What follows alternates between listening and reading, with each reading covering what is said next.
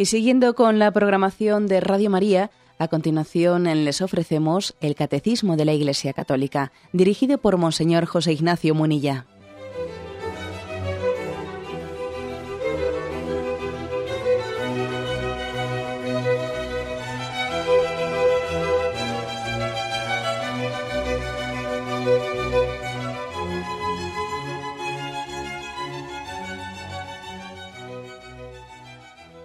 Cordial saludo a todos los oyentes de Radio María. Un día más, con la gracia del Señor, proseguimos el comentario del Catecismo de nuestra Madre la Iglesia. Queremos terminar hoy el apartado que tiene como título La oración de petición. Nos falta el punto último, el 2633. En él dice, lo siguiente, cuando se participa así en el amor salvador de Dios, se comprende que toda necesidad pueda convertirse en objeto de petición. Luego seguimos leyendo. Digamos que el último punto de, de esta sección del catecismo, de este apartado que habla de la oración de petición, nos viene a decir, mira, cuando uno ora así, en este, en este tono y en este contexto que hemos explicado los puntos anteriores, pues al final comprende que todas las necesidades, hasta las más pequeñas, pues pueden ser objeto de petición. Podemos pedirle a Dios hasta lo más sencillo, hasta lo más pequeño. Bueno, mm, eh, eh, ¿cuál es el contexto de este punto del catecismo? Habíamos dicho en los puntos anteriores que el movimiento primero de la oración, el primer movimiento de la oración, es la petición de perdón. Es lo primero que le sale a uno cuando está delante del misterio de Dios, cuando se da cuenta que hablar con Dios es algo inmerecido, que Dios es grande, que Dios es santo, que nosotros somos somos indignos de estar en su presencia. Entonces, lo primero que le surge a uno es decir, Señor, ¿cómo estás conmigo que soy un pecador? Yo no soy digno de que entres en mi casa. Es el movimiento primero de la oración, cuando está bien planteada, ¿eh? cuando hay una conciencia de presencia de Dios fuerte. Si esto a uno no, le, no le sale, si no le sale esa mm, petición de perdón así de primer movimiento, es que algo está fallando ahí. Algo está fallando. El hecho de que en la liturgia eucarística lo primero que ponga la Iglesia, la liturgia en nuestros labios es, antes de celebrar los sagrados misterios, reconozcamos nuestros pecados, es lo que dijimos en programas anteriores. La petición de perdón es proporcional proporcional a la conciencia de la grandeza de la santidad, a la conciencia de la presencia de Dios. Eso es lo primero. En segundo lugar, dijimos, si el movimiento primero es el de petición de perdón, el fin último, el fin último de la oración es buscar el amor de Dios. Es pedir que Dios lo sea todo para nosotros. Glorificar el nombre de Dios, que Dios sea bendito, que Dios sea amado santificado sea su, sea su nombre, venga a nosotros su reino. Eso es lo que le pedimos a Dios. Es un doble movimiento. Primero nos abajamos, nos, vemos pecadores y luego glorificamos a Dios. Me acuerdo que pusimos un ejemplo, así un poco basándonos en, en las intuiciones de esa gran santa, Santa Teresita de Lisieux. Decíamos que rezar es un movimiento en el que es como si hacemos con una, pelota, ¿no? Que la pelota la lanzamos al suelo y cuanto con más fuerza la lancemos al suelo, más rebota y sube para arriba. Así ocurre con la oración de petición. El primer movimiento es pedir perdón, sentirnos pequeños, abajarnos. Y cuanto con más fuerza nos abajemos, luego la pelota rebota más y sube más alto. Y buscamos el amor de Dios por encima de todo. Este es el contexto en el que estamos. Y en este contexto, el catecismo dice en este punto, ¿no? Eh, en este punto en el que se concluye la explicación de la oración de petición. Bueno, pues cuando se participa así, de esta forma, con este espíritu del amor salvador de Dios, toda necesidad, ¿eh? toda necesidad se convierte en objeto de petición. Porque fijaros, alguno podría interpretar equivocadamente, bueno, vamos a ver, es que si uno entiende que lo verdaderamente importante, lo verdaderamente importante es el amor de Dios, la petición de las cosas más perentorias, más digamos humanas, a ras de tierra, hombre, vamos a ver, no nos están un poco descentrando de lo esencial. ¿eh? si yo, me pongo a pedirle a Dios pues, por este problema que tengo y por el otro y por el otro, y tengo este problema eh, pues, con mis hijos y tengo el otro problema mm, con, mi salud, con la salud de mi madre, esto, lo otro, laboralmente también hay situaciones complicadas, y yo si hago eh, objeto de mi atención todas estas cosas, no me estoy descentrando de lo esencial. No me estoy descentrando de la petición esencial del fin último que decíamos que es, venga a nosotros tu reino, que Dios sea glorificado, que Dios sea santificado. Vamos a ver, ¿es esto así? ¿Existe eh, el riesgo de que al pedir cosas concretas, al fijarnos en lo pequeño, nos, nos descentremos de lo esencial? ¿O por el contrario? Lo que viene a decir aquí el catecismo es, mira, aunque nos fijemos en lo pequeño, aunque la oración de petición descienda también a cosas muy pequeñas, eso no te descentra de lo esencial, sino que eso lo que hace es concretarlo, encarnarlo, expresarlo. Es decir, que el amor, el amor de Dios no es algo etéreo, no es algo conceptual, eh, no es algo difuso, sino claro, que el amor, ese amor de totalidad es capaz de descender a los detalles concretos. De lo contrario, un amor de totalidad que se quede un poco en lo etéreo, en lo difuso, es demasiado abstracto. El amor de totalidad, si lo engloba todo, también engloba lo pequeño. Por eso no, no tenemos ninguna, eh, ninguna reticencia, y es más, Jesús nos lo dice explícitamente, no tenemos ninguna reticencia en pasar de la afirmación, Dios mío, que tu amor llene mi vida, que seas glorificado, que yo haga tu voluntad, a después coger y, pedirle al Señor, pues, por nuestra salud o por nuestros problemas. No, no tenemos, o sea, no hay ninguna contradicción. Esto, hecho con este espíritu, no nos descentra de lo esencial, sino más bien lo que hace es expresarlo, entenderlo, que cuando decimos Dios lo es todo en todo, si lo es todo, entonces también es en lo pequeño, también es en lo, concreto. ¿Mm? Esto es, esto es importante. ¿eh? El amor, el amor a Dios, el amor de Dios, no nos lleva a desinteresarnos por los detalles concretos de la vida, sino más bien desde el amor de Dios todo nos interesa, todo nos preocupa. ¿Mm? como imaginaros a alguien, nuestra madre, nuestro padre, que tanto nos quieren y en primer lugar, lógicamente, cuando nos quieren bien, cuando hay un amor de paternidad y de maternidad bien centrado, lógicamente, ese amor de paternidad y de maternidad, sobre todo unos padres cristianos me estoy refiriendo, ¿no? Sobre todo lo que les importa por encima de todo es el bien espiritual de su hijo, ¿no? Pero eso no quiere decir que esos padres no vayan a preocuparse de las cuestiones más, perentorias. Por ejemplo, seguro que un padre le diría, una madre a su hijo, oye hijo mío, ¿por qué no has tenido confianza de decirme que tenías ese dolor de, eh, de muelas? O, que, ¿por qué no has sido capaz de decirme, no tenías confianza para decirme que habías tenido ese problema en el colegio? Ven y cuéntamelo. Cuéntamelo porque tus preocupaciones son las mías. A mí me interesa todo lo que a ti te preocupa. ¿Mm? O sea, porque soy tu madre y soy tu padre.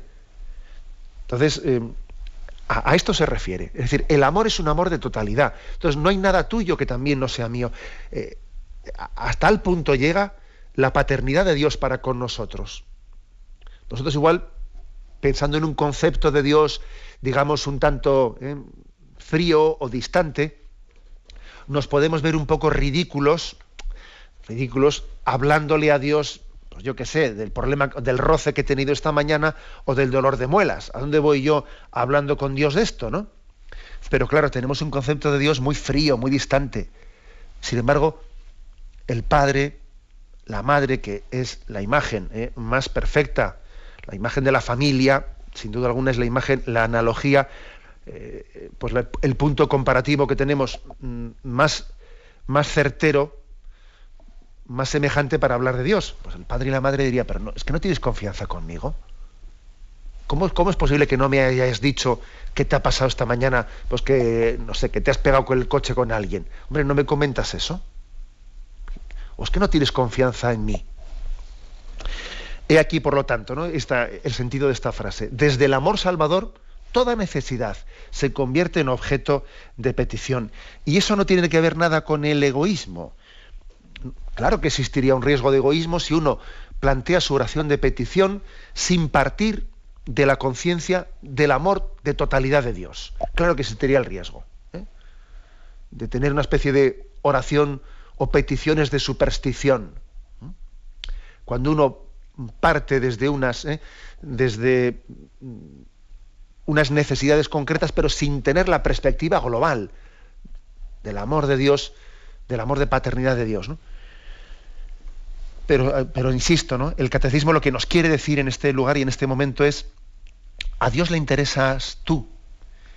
Y si le interesas tú, le interesa hasta las pequeñas cosas de tu vida. Continúa el catecismo y dice, bueno, perdón, eh, hay una referencia aquí a esa petición mm, del Padre Nuestro que se explicará más tarde en el punto 2830 que dice, danos nuestro pan de cada día, ¿no? El Padre que nos da la vida no puede dejar de darnos el alimento necesario para ella, de todos los bienes convenientes, materiales y espirituales.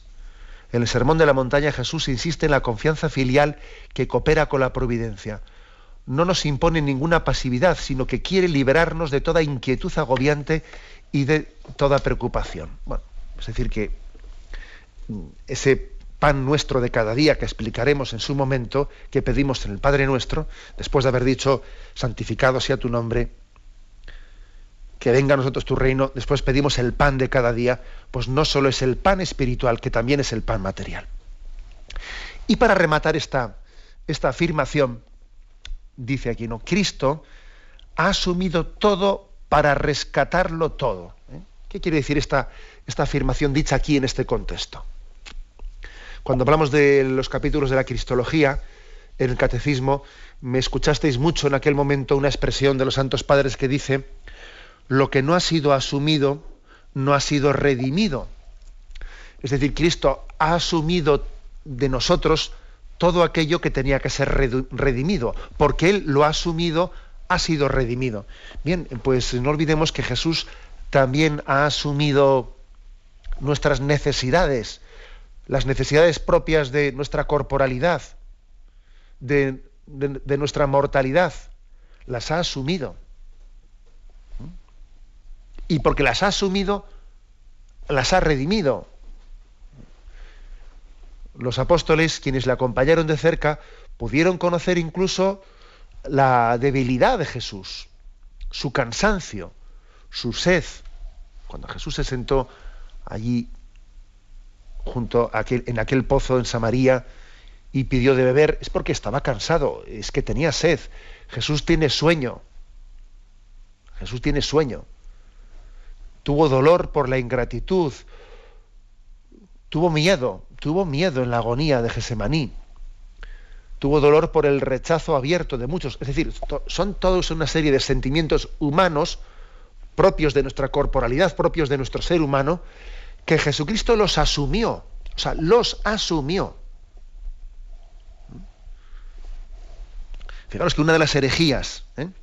una de las herejías de los primeros siglos en la Iglesia, de las herejías cristológicas, fue la de decir, bueno, mm, el verbo, Dios encarnó, pero vamos, se encarnó, vamos a ver, ¿no? Se encarnó en el sentido, en un sentido docetista que se dice, ¿no? Es decir, adoptó una naturaleza humana, la adoptó, o sea, como si se hubiese puesto un disfraz, un disfraz, pero no es que fuese hombre, ¿entiendes? O sea, es decir, es la tentación de decir que la encarnación, la encarnación es más bien una figura humana para poder ver a Dios, pero no es que Dios se haga, se haga, hombre. No, no, eso es una herejía que la Iglesia rechazó. No es que Dios tomase apariencia humana. Es que se hizo hombre, que es mucho más fuerte. Se hizo hombre. Y al hacerse hombre, también él participó, asumió, asumió, y al asumir redimió pues, la, condición humana de debilidad, de cansancio, de sueño, de sufrimientos, de, todo eso fue asumido por Jesucristo y fue redimido. ¿Qué quiero decir con esto? Que, pues quiero decir que el catecismo nos recuerda que también Jesucristo tuvo este tipo de necesidades. también tuvo Jesucristo este tipo de necesidades. Igual nosotros hemos pensado pocas veces en esto. Pero vamos a ver, en esas noches de oración que Cristo pasaba hablando con su, con su Padre, con Dios Padre, ese Cristo que rezaba, que ya no era únicamente el verbo de Dios, sino que era el verbo encarnado. Y era verdadero Dios, pero era verdadero hombre, ¿no? Y era el Hijo del Padre, pero el Hijo hecho hombre. En, esas noches de oración, las cosas que Jesús le pediría al Padre, bueno, pues no podrían ser también algunas, mm, digamos, de, de materia o de objeto, para entendernos entre nosotros, material. Por ejemplo, se nos, se nos, ocurre, nos imaginamos a Jesús rezando al Padre, pidiendo por su, por su padre, por su padre adoptivo José, pidiendo por él que está enfermo, o pidiendo por un disgusto que ha habido en la familia, porque su madre María le ha contado que los familiares han tenido un disgusto y tal y cual, y por ejemplo, imaginaros ¿no? en ese contexto en el que se, ve que había habido revuelo en la, en la familia de Jesús que vienen a buscarlo para intentar quitarle de la cabeza esto y lo otro, y, habría habido un conflicto familiar, habría habido líos familiares, ¿no? Vosotros no, no os imagináis que en la oración que hiciese Jesús esos días en, medio de esa tormenta familiar, pues él también no pediría por tal persona que se ha rebotado, que me ha contado mi madre María, esto y lo otro. Jesús no descendería en su oración a esas situaciones con... Por supuesto que sí, estoy convencido. Estoy convencido. Es que la encarnación de Jesucristo es, es, que es verdadera, es que es plena. Es que Él no está jugando a ser hombre.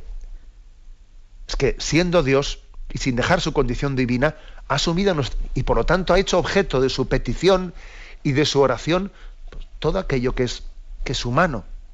Ha hecho objeto de ello. Y yo me imagino también, por supuesto, a Jesús dirigiendo al Padre pues las peticiones de este estilo, ¿no? Por el contexto de la muerte de José, en las necesidades que, él, iba viendo en su familia, en su contexto, por supuesto, porque como dice aquí, él ha asumido todo para rescatarlo todo. Y también ha asumido este tipo de peticiones en su oración, para que en nosotros ese tipo de peticiones digamos, de necesidades materiales humanas, no sean peticiones, digamos, de un, de un rango menos, no sé, menos espiritual. No, no. Este tipo de, peticiones no tienen un rango menos espiritual, porque son también peticiones cristocéntricas, porque también Cristo dirigió al Padre estas peticiones, este tipo de peticiones. Tenemos un momento de reflexión y continuaremos enseguida.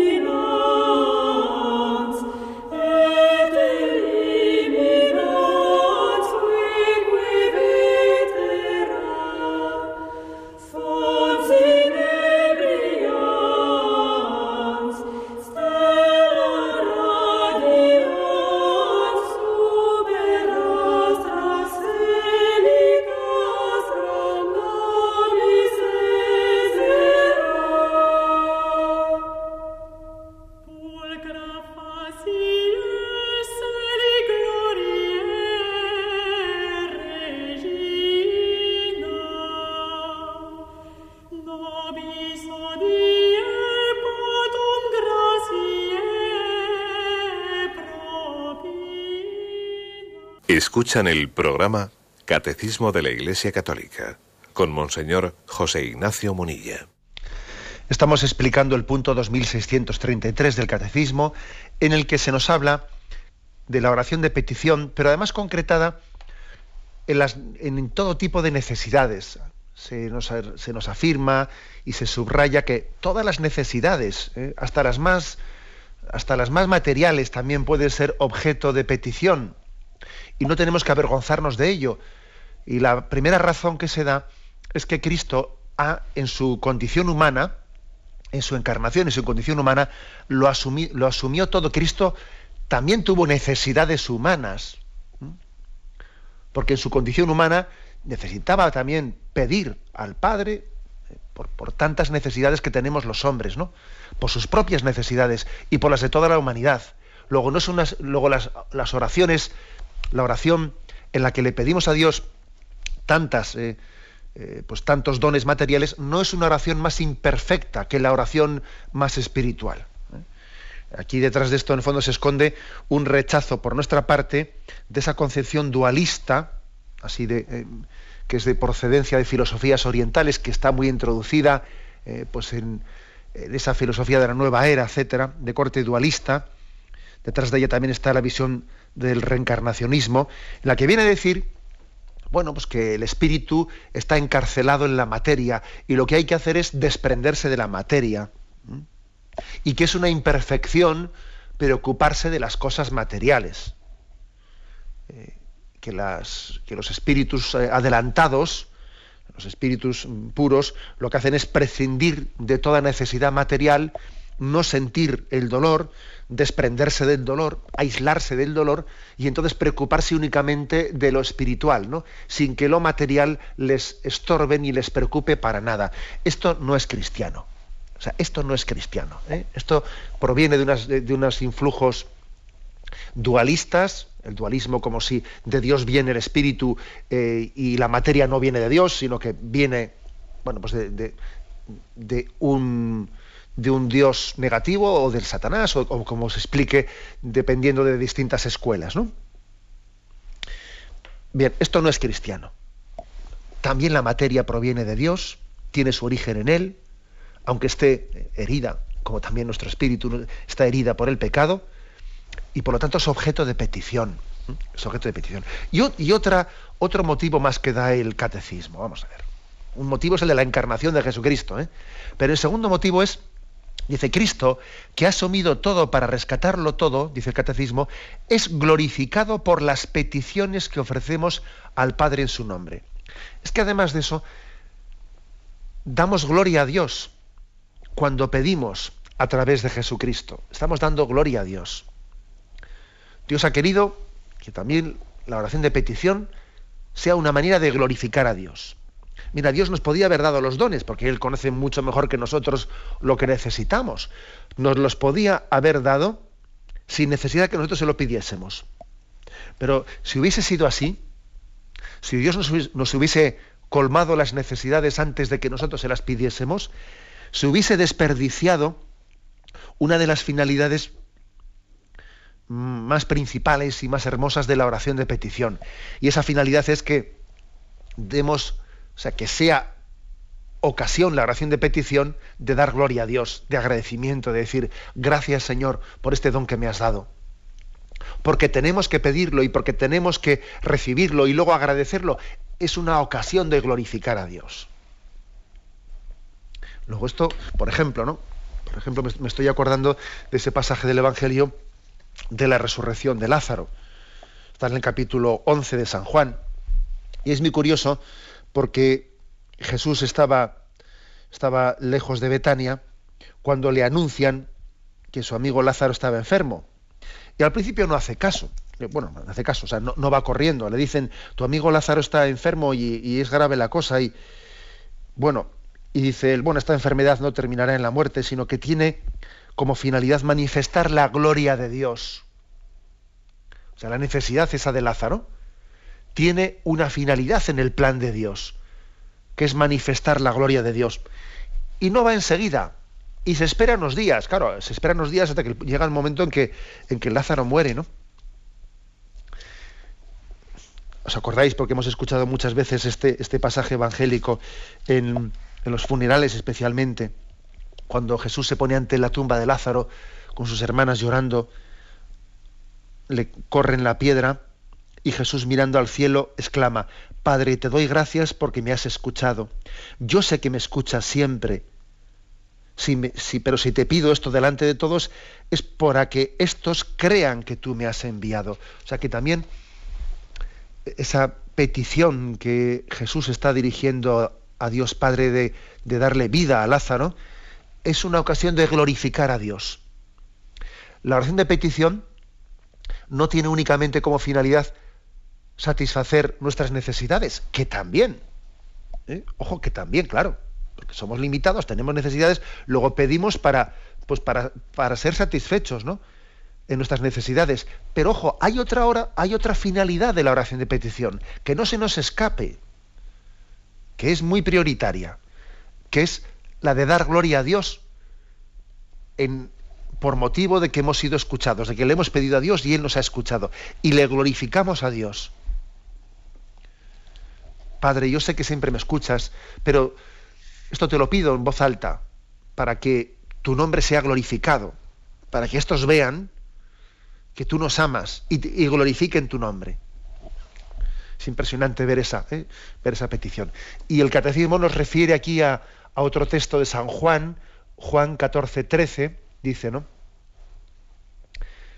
En verdad os digo, el que crea en mí, hará él también las obras que yo hago y hará mayores obras, porque yo me voy al Padre.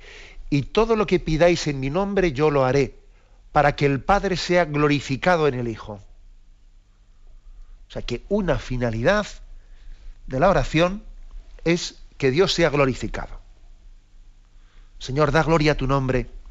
Te pido que me concedas pues, esta necesidad que tengo, y te pido que tu nombre sea glorificado en esto que te estoy pidiendo. Esta es una dimensión que se nos escapa mucho a nosotros, ¿eh?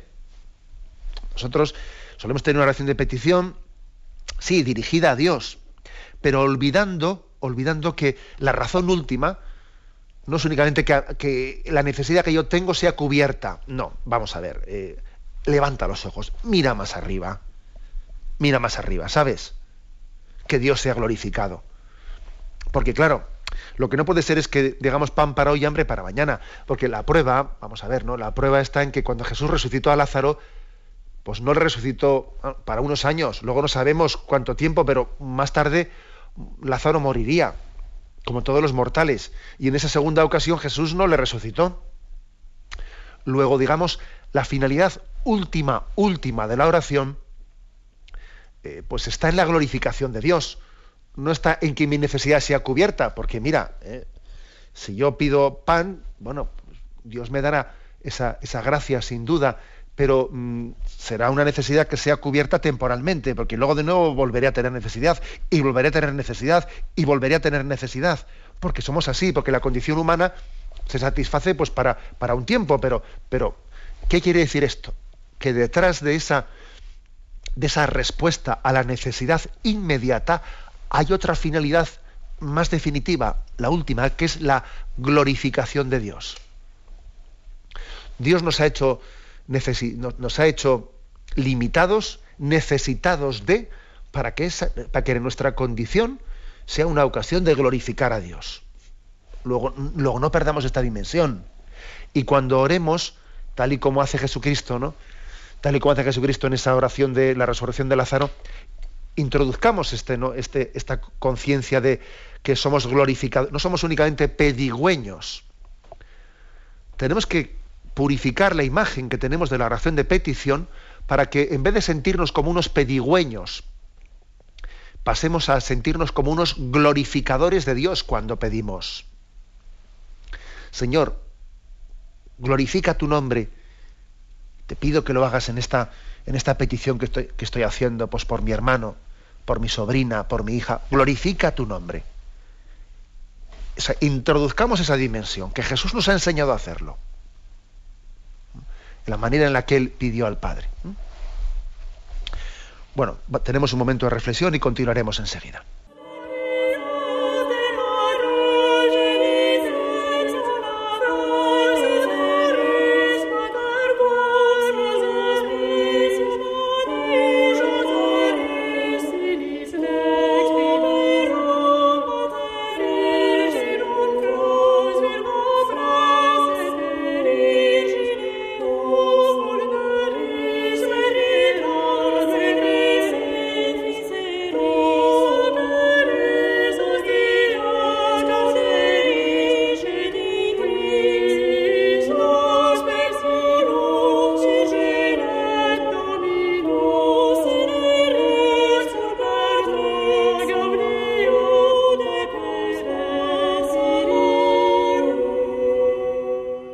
Continuamos en esta edición del Catecismo de la Iglesia Católica comentando el punto 2633.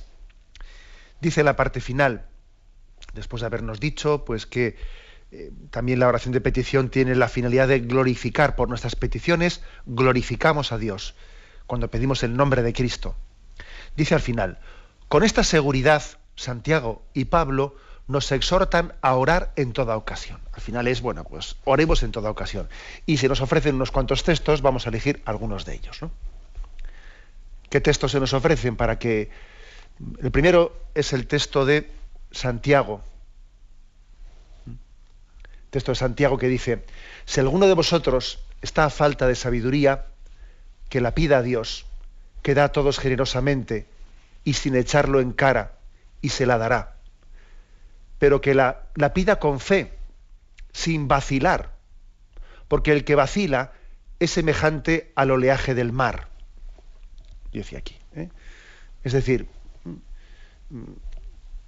que Dios da generosamente y además dice sin echarlo en cara a nadie. O sea, que es que Dios nos da muchas veces, aunque no se lo agradezcamos, da sus dones, sus dones de una manera totalmente gratuita. Pero dice, pero pídelo con fe, sin vacilar. ¿Mm? que también la, la, calidad de la oración está hecha en, que el niño es totalmente consciente de que su padre se lo va a conceder. Porque es que es su padre, ¿no? Entonces, si es su padre, pues ¿cómo no se lo va a conceder? ¿Mm? Eh, eso lo dice la Sagrada Escritura. Dice, cuando vayas a pedir a Dios, Tú, en primer lugar, piensa que Dios ya te lo ha concedido y entonces Él te lo concederá. ¿eh? pero en primer lugar tienes que tener perfecta conciencia de que, de que Dios Padre te escucha y Él va a acoger tu petición. Si estás dudando, si estás dudando de ello, tu oración ya comienza a ser imperfecta de partida. ¿eh? Comienza a ser imperfecta de partida. Esto es un aspecto importante ¿no? de, nuestra, de nuestra espiritualidad cristiana. y además, yo sé que Dios es mi Padre y si Él entiende que esta petición que le estoy haciendo mm, va a estar mejor satisfecha no por el camino que yo había pensado que era el que, sino por otro camino concreto que Él lo conoce mejor, yo sé que mi oración está siendo escuchada. E incluso aunque Dios esté como rectificando ¿no? esa especie de plan que tenía yo, o presupuesto de conveniencia, que yo pensaba que convenía más esto que lo otro, confío en Dios Padre. Confío en Dios Padre. Segundo texto que se nos ofrece. Filipenses 4, 6, 7. No os inquietéis por cosa alguna. Antes bien, en toda ocasión, presentad a Dios vuestras peticiones mediante la oración y la súplica, acompañadas de la acción de gracias. Y la paz de Dios, que supera todo conocimiento, custodiará vuestros corazones y vuestros pensamientos en Cristo Jesús. Está ligado a lo anterior. ¿eh? Está ligado a lo anterior. Es decir, mira, uno de los signos de que la oración está bien hecha, lo dijimos ayer en el programa de ayer, es el grado de confianza en Dios, el grado de abandono en Dios. El hecho de que seamos unos angustiados, el hecho implica que nos falta una confianza en Dios, un abandono en Dios. Dice, no os inquietéis por cosa alguna. Aquí la palabra inquietar pues hombre, ¿eh? se refiere a esa, especie de angustia interior que en el fondo, llevada a sus últimas consecuencias, supone una falta de confianza en Dios.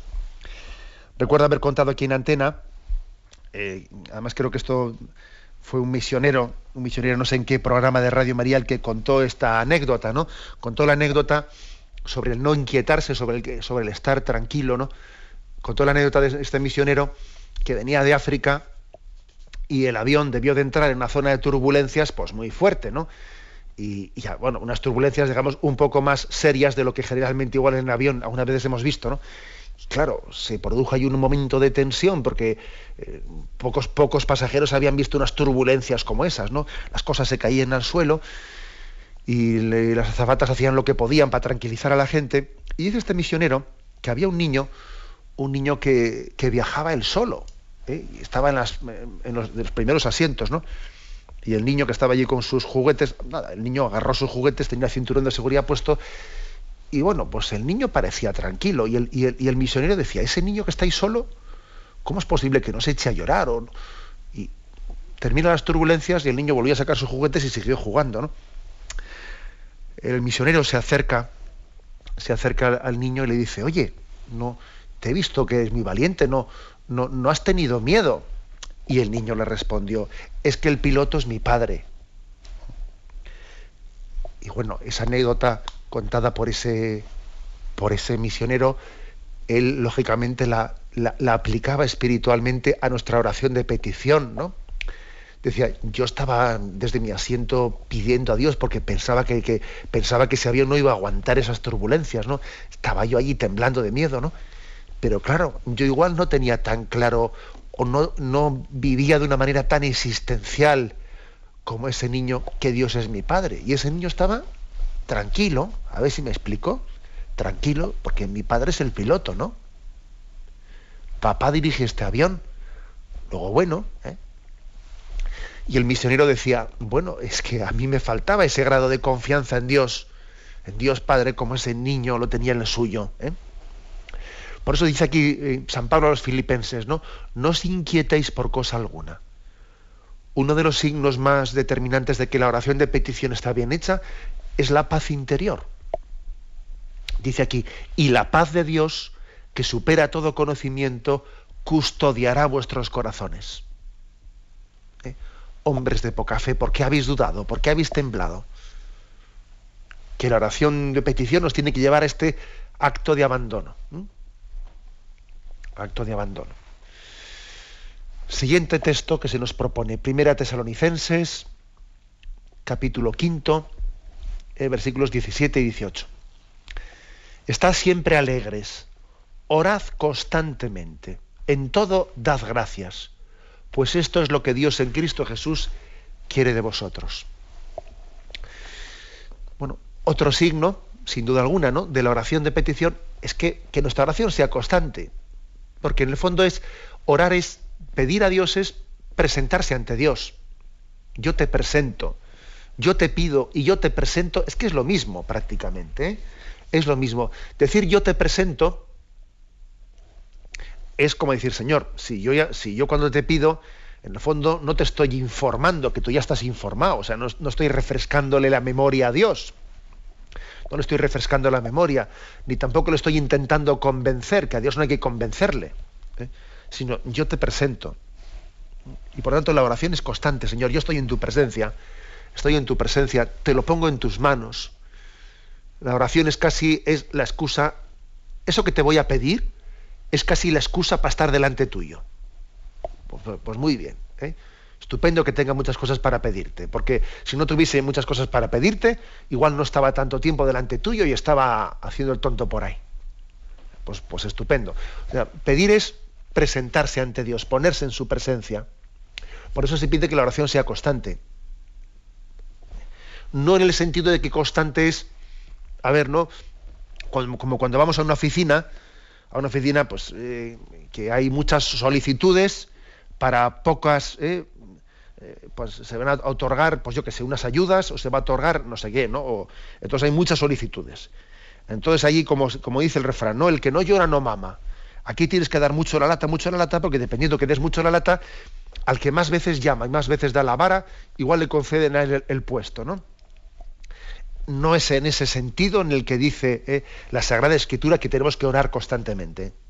No es eso sino que es en este otro sentido que digo yo. Orad constantemente, me presento, estoy en presencia de Dios. Y dice, estad alegres, ¿eh? estad siempre alegres, orad constantemente. Porque sí, porque la alegría brota de estar en presencia de Dios. La tristeza brota de estar en presencia de nuestros propios pensamientos. Y la alegría es cuando presentamos a Dios nuestras cosas y, y dejamos que entre la luz que corra el aire, para entendernos, ¿no? Que corra el aire y entonces todo queda saneado, ¿no?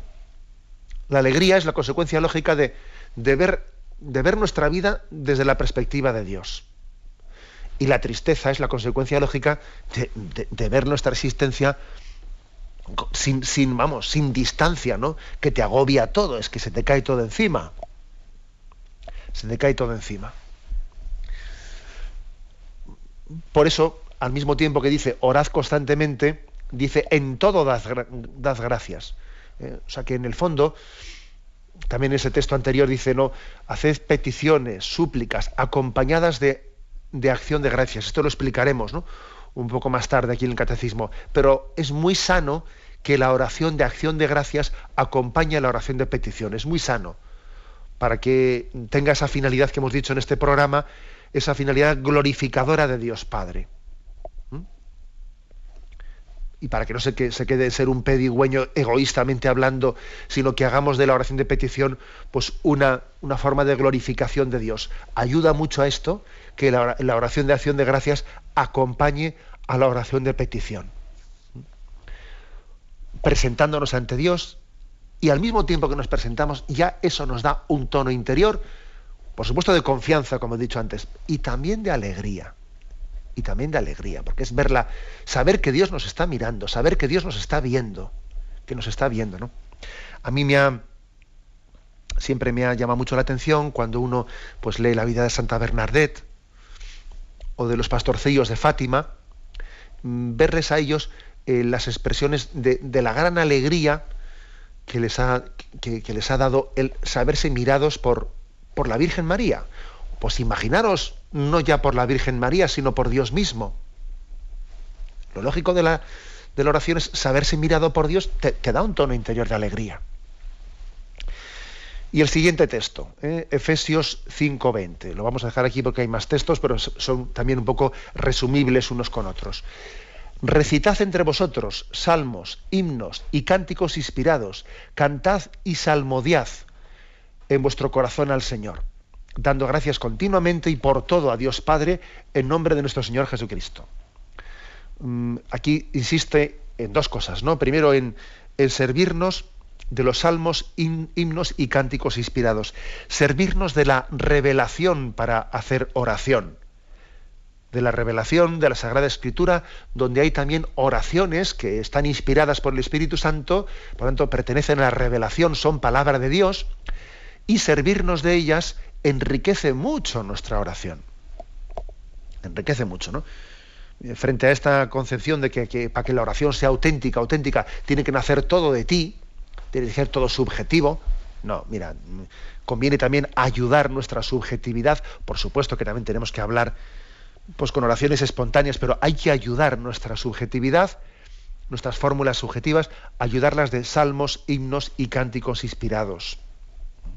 O sea, echar mano de la palabra de Dios revelada, que enriquece nuestra oración, que a diferencia de nosotros que podemos también pues, formular mal las cosas y mezclando nuestras ideologías y mezclando nuestras... ¿eh? pues tenemos que ir purificando nuestras ideologías, nuestros criterios irlos purificando. ¿Y cómo los purifica uno? ¿Cómo sabe que lo que está pidiendo está bien pedido? Bueno, pues echando mano de salmos, himnos y cánticos inspirados para aprender a rezar bien. Y en todo dar gracias a Dios. En todo dar gracias a Dios. En todo. ¿eh? Ese es el consejo que nos da San Pablo. Lo dejamos aquí. Hemos concluido con la explicación del día de hoy el apartado sobre la oración de petición. Y ahora damos paso a la intervención de los oyentes. Podéis llamar para formular vuestras preguntas al teléfono 917 107 700. 917 107 700. Estos voluntarios que dan su tiempo generosamente en el día a día. Un cordial saludo a todos los oyentes de Radio María. Un día más, con la gracia del Señor, proseguimos el comentario del Catecismo de nuestra Madre la Iglesia.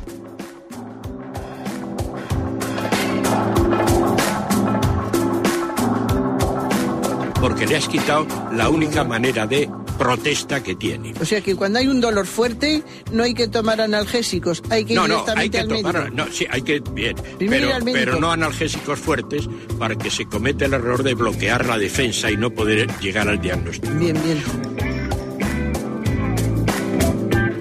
¿Le gustaría tener sus programas favoritos de Radio María para escuchar en cualquier momento?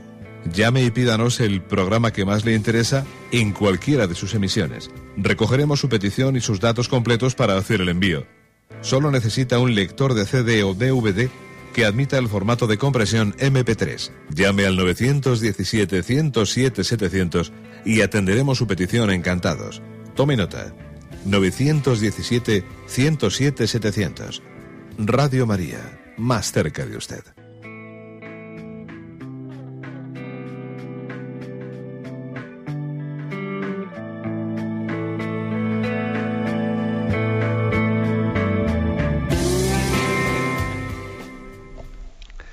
Sí, buenos días. ¿Con quién hablamos? Buenos días, padre Eduardo de Cádiz. Adelante, Eduardo. Y hace unos días yo le, oí decir a usted, padre, que del costado de Cristo salió sangre y agua. Eh, interpreté que el espíritu que salía por el costado de Cristo era el Espíritu Santo. Bueno, el misterio de la Santísima Trinidad es insondable, como sabemos. Pero yo pienso en la frase que Jesús dijo, Padre, en tus manos encomiendo mi espíritu quiere decir que parece ser que ahí Jesucristo se quedó solo con su humanidad y con su propia fuerza espiritual.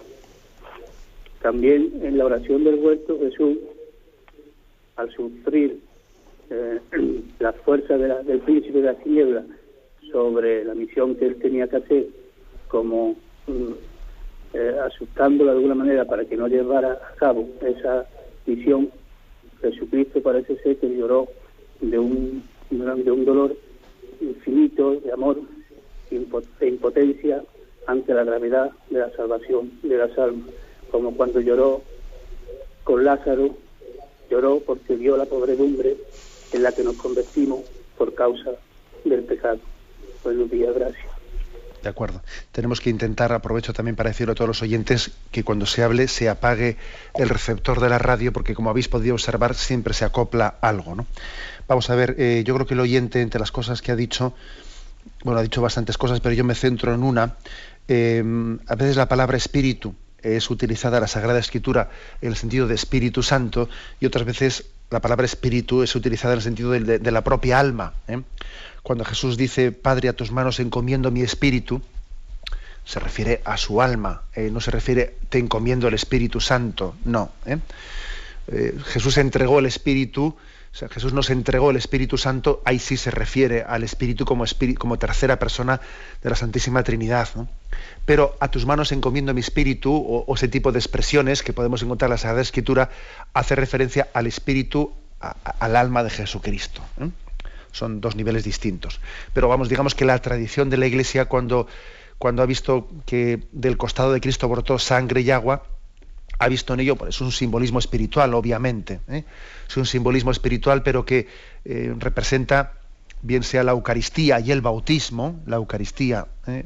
la sangre y el bautismo, el agua, o también el, mismo don del Espíritu Santo que se derrama por nosotros. Adelante, demos paso a un siguiente oyente. Buenos días. Buenos días, Padre Munilla. Que Dios le conceda un muy buen día. Mire, Padre, acerca de lo que ha dicho mm, últimamente, vamos, lo último prácticamente de la inquietud en la epístola, que no nos inquietemos. Eh, yo recuerdo de mi padre, que en paz descanse, que nos decía, no os preocupéis, hijos, ocuparos, ocuparos sí, de lo que está en vuestra mano eh, mm, lo que no está en vuestra mano, dejadlo en Dios. Y luego lo de a cada día le basta su afán, ¿no? De la de Jesús. Y eso, Padre. Muy bien. Pues ese, ese testamento espiritual, ¿no? Que recibió usted de su padre, pues es un bien aplicable a todos nosotros, ¿no? Ocuparse de las cosas sin preocuparse de ellas, ¿no? Bueno, evidentemente la palabra preocupación eh, puede ser utilizada en sentido positivo o negativo. ¿no? Todo depende del énfasis que demos a los, a los, a los términos. ¿no? Pero bueno, obviamente en, la forma en la que lo decía su padre, pues es una gran enseñanza. Ocuparse sin preocuparse, ¿no? Quiere decir tanto como entregarse a las cosas sin angustiarse con ellas. Eh, en el fondo es lo mismo. ¿eh? Lo que decía también San Ignacio, ¿no? Haz las cosas como si estuviesen solo en tus manos y luego espera y confía como si solamente estuviesen en manos de Dios. ¿Mm? Esto mismo. ¿eh? Yo, yo, os voy a decir que, muchas veces a mí me ha ayudado mucho espiritualmente pues, a la hora de, de, afrontar problemas en la vida y no agobiarte ante ellos, pues a ti mismo hacerte una reflexión como la siguiente, ¿no? Vamos a ver, José Ignacio. A ver, yo en este momento, de lo que el Señor pone en mis manos hacer, yo podría, debería de hacer algo más. ¿eh? Si creo que debería hacer algo más, bueno, pues voy a hacerlo, ¿no? Pero si entiendo que, lo que debería de hacer ya, lo, ya está en camino, ya lo estoy haciendo o ya lo he hecho, bueno, pues ahora, ¿a, qué viene angustiarse ahora? Ahora ya, ¿para qué sirve? ¿Para qué viene preocuparse ahora? Pues entonces ah, ahora confía y descansa, ¿no? ese tipo de reflexiones hechas en presencia de Dios nos ayudan, ¿eh? nos ayudan a entender que de la oración tenemos que obtener el abandono, el abandono en sus manos. Adelante, vamos a pasar a un siguiente oyente. Buenos días. Buenos días, monseñor. Mire, no sé si me sabré explicar.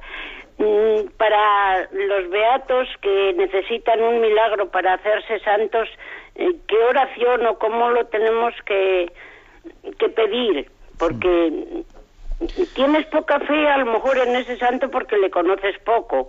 Entonces, ¿cómo tiene que ir dirigida la palabra? O sea, la oración.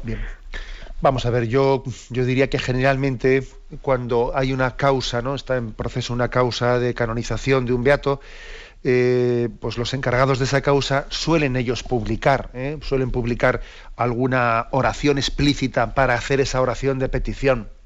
Por lo tanto, usted, eh, hablando de ese beato en concreto, podía obtener esa oración que seguro que está compuesta para obtener pues, milagro de la canonización. Pero bueno, mm, uniendo un poco, uniendo la pregunta que usted hace a lo que hoy, a lo que hoy hemos, mm, hemos explicado, yo creo que es importante que usted haga esa oración de petición diciendo, Señor, te pido que concedas eh, por intercesión de este beato, pues un milagro de un milagro para que sea canonizado y para que tu nombre sea glorificado. ¿eh? Es decir, que se trata de que la canonización de ese beato sea un motivo de glorificación de Dios. Pedir que Dios sea glorificado por motivo de esa canonización. ¿Eh? Eso creo que es lo esencial de esa petición. Adelante, damos paso a un nuevo oyente. Buenos días. Buenos días, padre. Buenos días, sí, uh, Ayer le hice una pregunta y me quedó un poquito a media y quería que me la acabase de concretar por dar una respuesta sobre el bautismo este de estos niños que le pregunté estaban en acogida.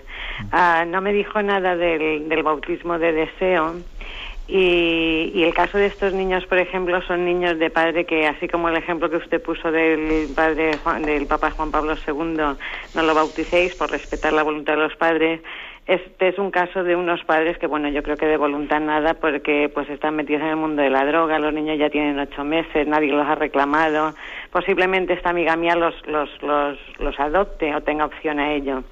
Entonces era, pues eso, concretar si, si sigue siendo bautismo de momento no y si aquí se puede aplicar el bautismo de deseo, cómo se aplica el bautismo de deseo. Vamos a ver, bien, en principio, en principio el bautismo de deseo mmm, se ha, referido a otros contextos. ¿eh? Claro, uno, tiene deseo, uno como cristiano que es, tiene deseo de que todos sean bautizados. Explico? Es decir, usted y yo tenemos deseos de que todo el mundo que no conoce a Cristo sea bautizado. Y en ese sentido sí, existe un deseo de que todo el mundo conozca a Cristo, de que reciba el bautismo. Bien, pero eso es una cosa y otra cosa, por bautismo de deseo se entiende al hecho de que eh, alguien eh, haya fallecido sin que haya tenido el tiempo, ¿no? El tiempo de, haberse podido bautizar, pero sin embargo existía un deseo preparatorio de ese bautismo.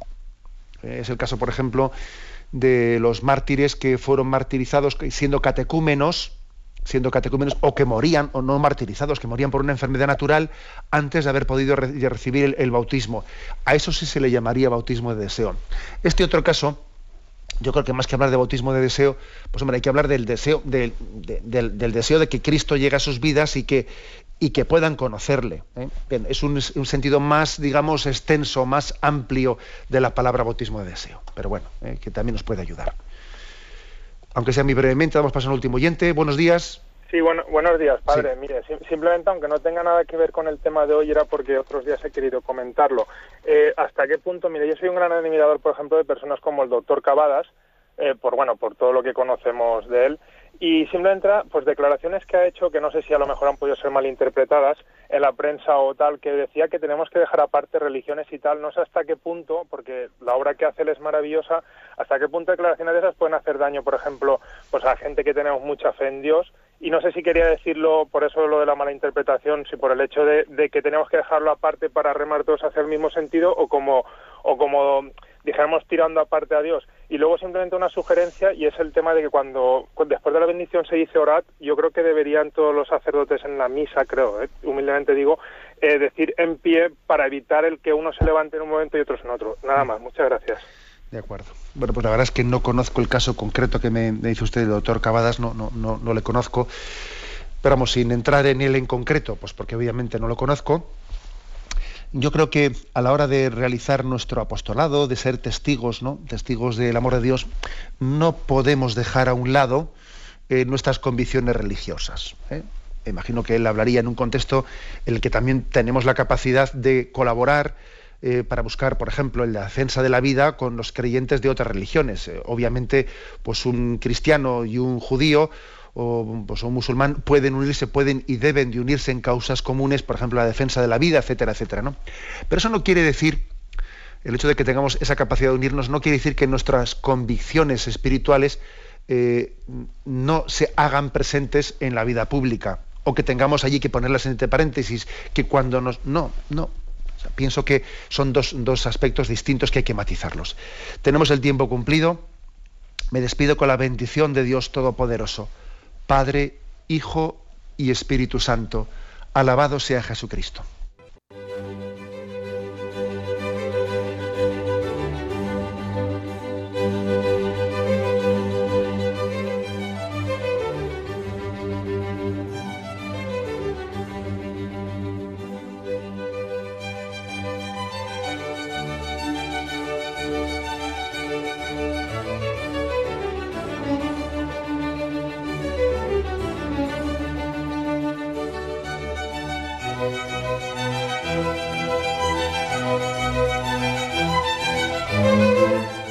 Han podido escuchar en Radio María el Catecismo de la Iglesia Católica, dirigido por Monseñor José Ignacio Munilla.